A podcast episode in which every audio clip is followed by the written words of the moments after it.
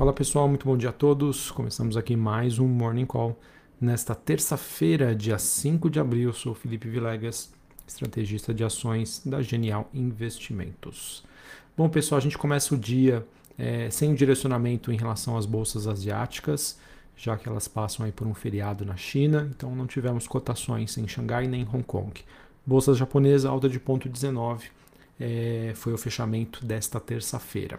Em relação às bolsas europeias e americanas, a gente tem um dia um pouco mais negativo, em que Londres recua 0,21, Paris queda de mais de 1% e a bolsa de Frankfurt na Alemanha queda de 0,62.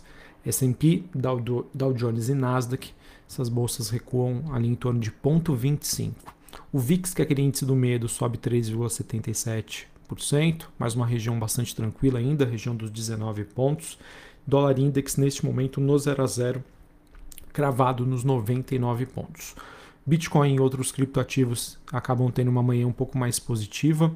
É, neste momento, Bitcoin sobe 1,5%, 46.670 dólares a unidade, e a gente acaba tendo aí um dia mais positivo para o petróleo e outras commodities. O petróleo WTI negociado em Nova York alta de 1,15 a quase 105 dólares a, a, o barril.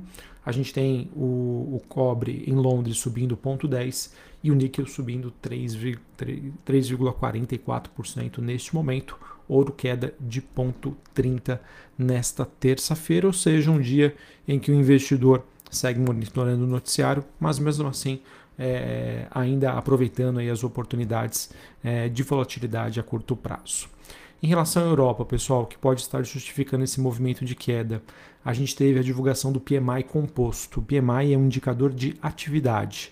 No caso composto, que engloba né, as informações em relação às atividades industriais e de serviços. E esse indicador caiu de 55,5 pontos em fevereiro para 54,9 pontos no mês de março. É, em relação ao PMI de serviços, a gente teve uma alta marginal de 55,5 para 55,6.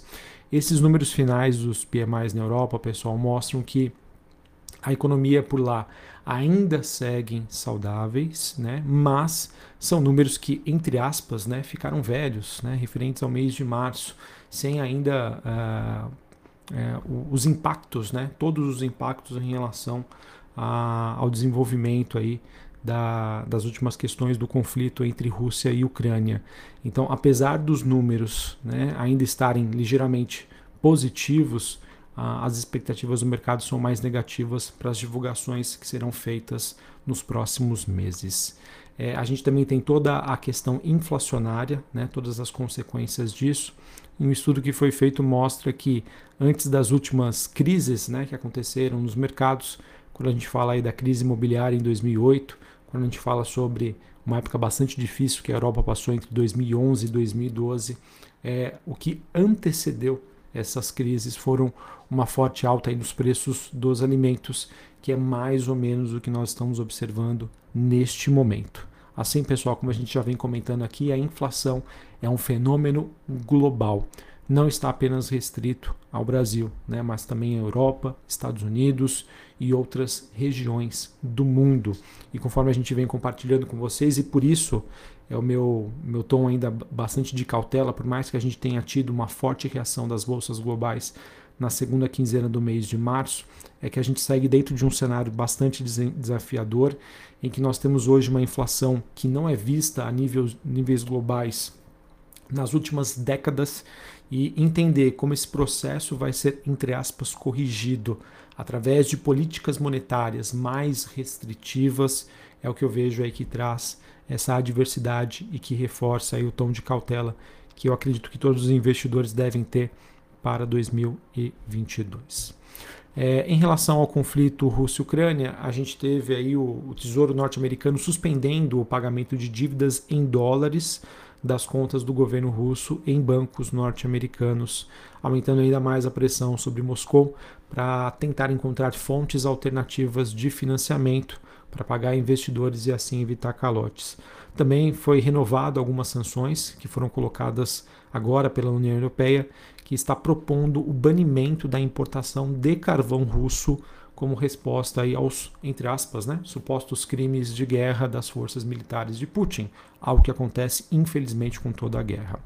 É, por, por hora ainda não há planos para uma imposição de sanções sobre o petróleo e gás. Acho que é importante dizer que isso é um dos motivos pelos quais a gente vê uma, uma recuperação do petróleo, mas é aquilo, pessoal, a utilização de, de estoques do, por parte do governo americano de reservas estratégicas deve ser colocada em, é, em prática em breve e isso, na minha opinião, poderia gerar alguma pressão negativa em relação aos preços do petróleo a curto prazo.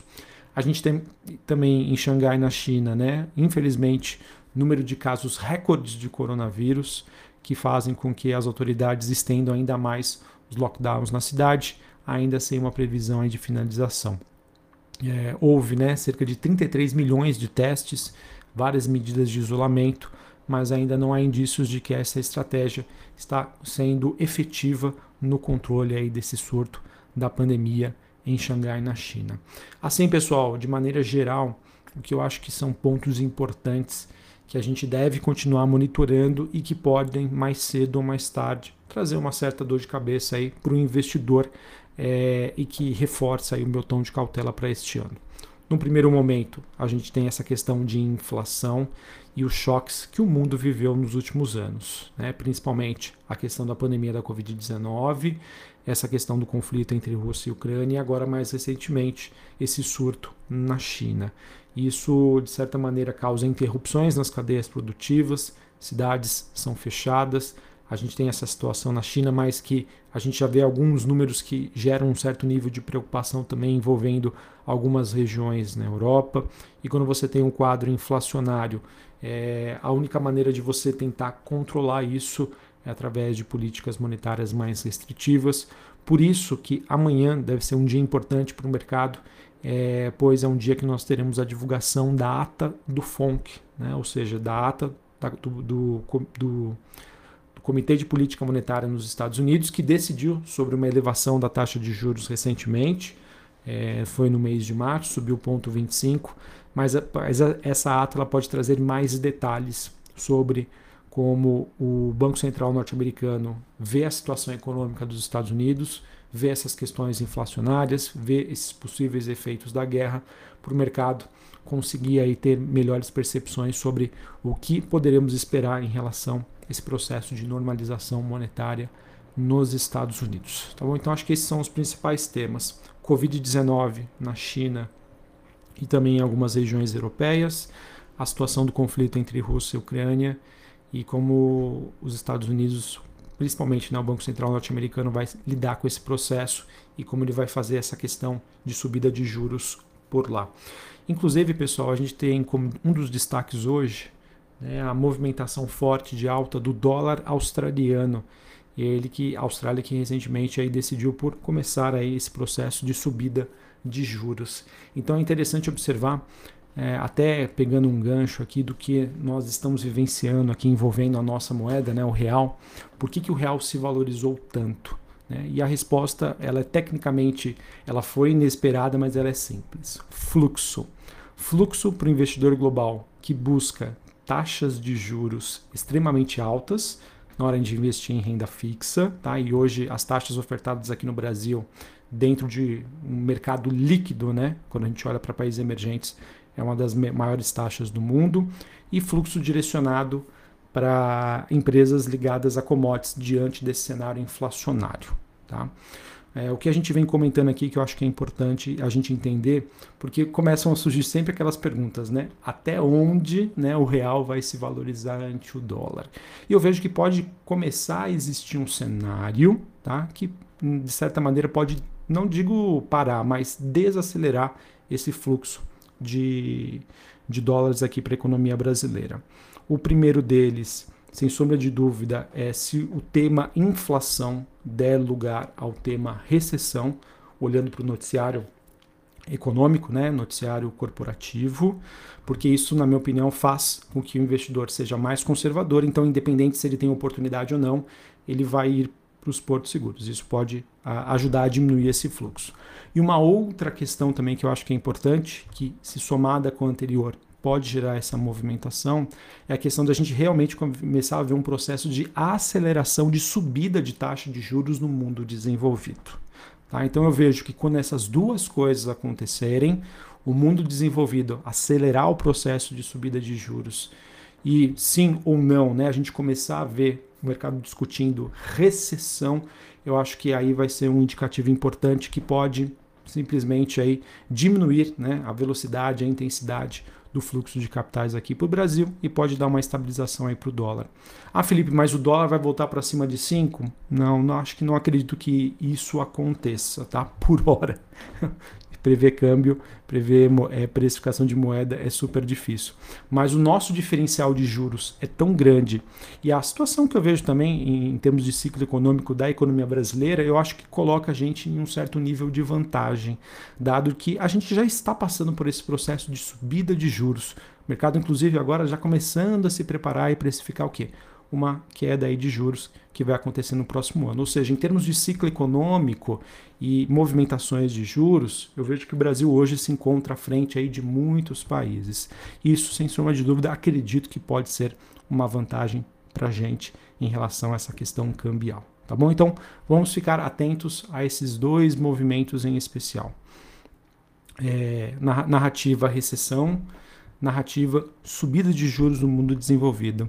E claro, pessoal, também vamos ficar de olho na situação fiscal brasileira. Tá? A gente teve é, hoje, né, deve-se acontecer uma reunião entre os funcionários do, do Banco Central brasileiro, eles que devem se reunir com representantes do Ministério da Economia para a discussão de reajustes. Inclusive, a gente teve ontem a CVM, né, ela que decidiu por uma paralisação até o próximo dia 12 de abril diante aí dessa necessidade aí de solicitações de aumentos é, salariais, né, de reajustes. Isso é uma questão, pessoal, que começa a ganhar tração. Né, e entender como o governo vai conseguir lidar com isso vai ser um, um tema super importante. Pessoal, não estou na, olhando na ótica de mérito se essas pessoas merecem ou não. estou olhando simplesmente, tá, única e exclusivamente para a questão fiscal, as contas públicas o governo ele vai precisar dar um jeito aí para honrar com esses compromissos e com essas obrigações que possam surgir. Então, também, na minha opinião, esse é um terceiro ponto aí de atenção para a gente entender até quando o nosso querido realzinho vai poder se valorizar. É, um outro ponto que eu também queria discutir com vocês é que, infelizmente, ontem a gente teve o Adriano Pires desistindo aí formalmente de ocupar o cargo de presidente da Petrobras. Isso meio que aconteceu em conjunto após é, o Landim também dizer que não aceitaria né, a vaga para presidir o conselho da Petrobras, ele que diz que deve permanecer aí na presidência do Flamengo. E os jornais acabam trazendo também que o governo está cogitando o secretário especial de Desburocratização, Gestão e Governo Digital, que é o Caio Mares Pais de Andrade, para o cargo. Pessoal, eu dei uma olhadinha aqui no currículo dele, tá, que está disponível no site do Ministério da Economia, e diz o seguinte né, sobre ele empreendedor serial em tecnologia de informação e mercado imobiliário. Então peço até desculpas porque não acabei não indo atrás de muitas informações. Essa é o que está foi colocada como currículo dele no site do Ministério da Economia. E eu entendo que acaba não sendo um nome técnico, diferente do que era no caso do Adriano Pires, né, que é um, um cara super conceituado no, mercado, no mercado de petróleo e gás. Então, não sei como vai ser a repercussão do mercado hoje em relação essa questão sobre a presidência da Petrobras. Posso estar enganado, já peço desculpas adiantamente para vocês, porque não fui atrás de outras informações, mas entendi que sim, tem o, o nome de Andrade pode ser um nome aí é, em que você tem aquela figura de CEO, de um gestor, mas de alguém que não necessariamente acaba tendo a expertise como a gente tinha e que foi aprovado pelo mercado, que era o nome de Adriano Pires. Beleza? Então vamos acompanhar, acredito que isso possa trazer volatilidade para os preços da Petrobras. Belezinha? Então é isso, pessoal, que eu queria trazer para vocês. Um abraço a todos, uma ótima terça-feira e até mais. Valeu!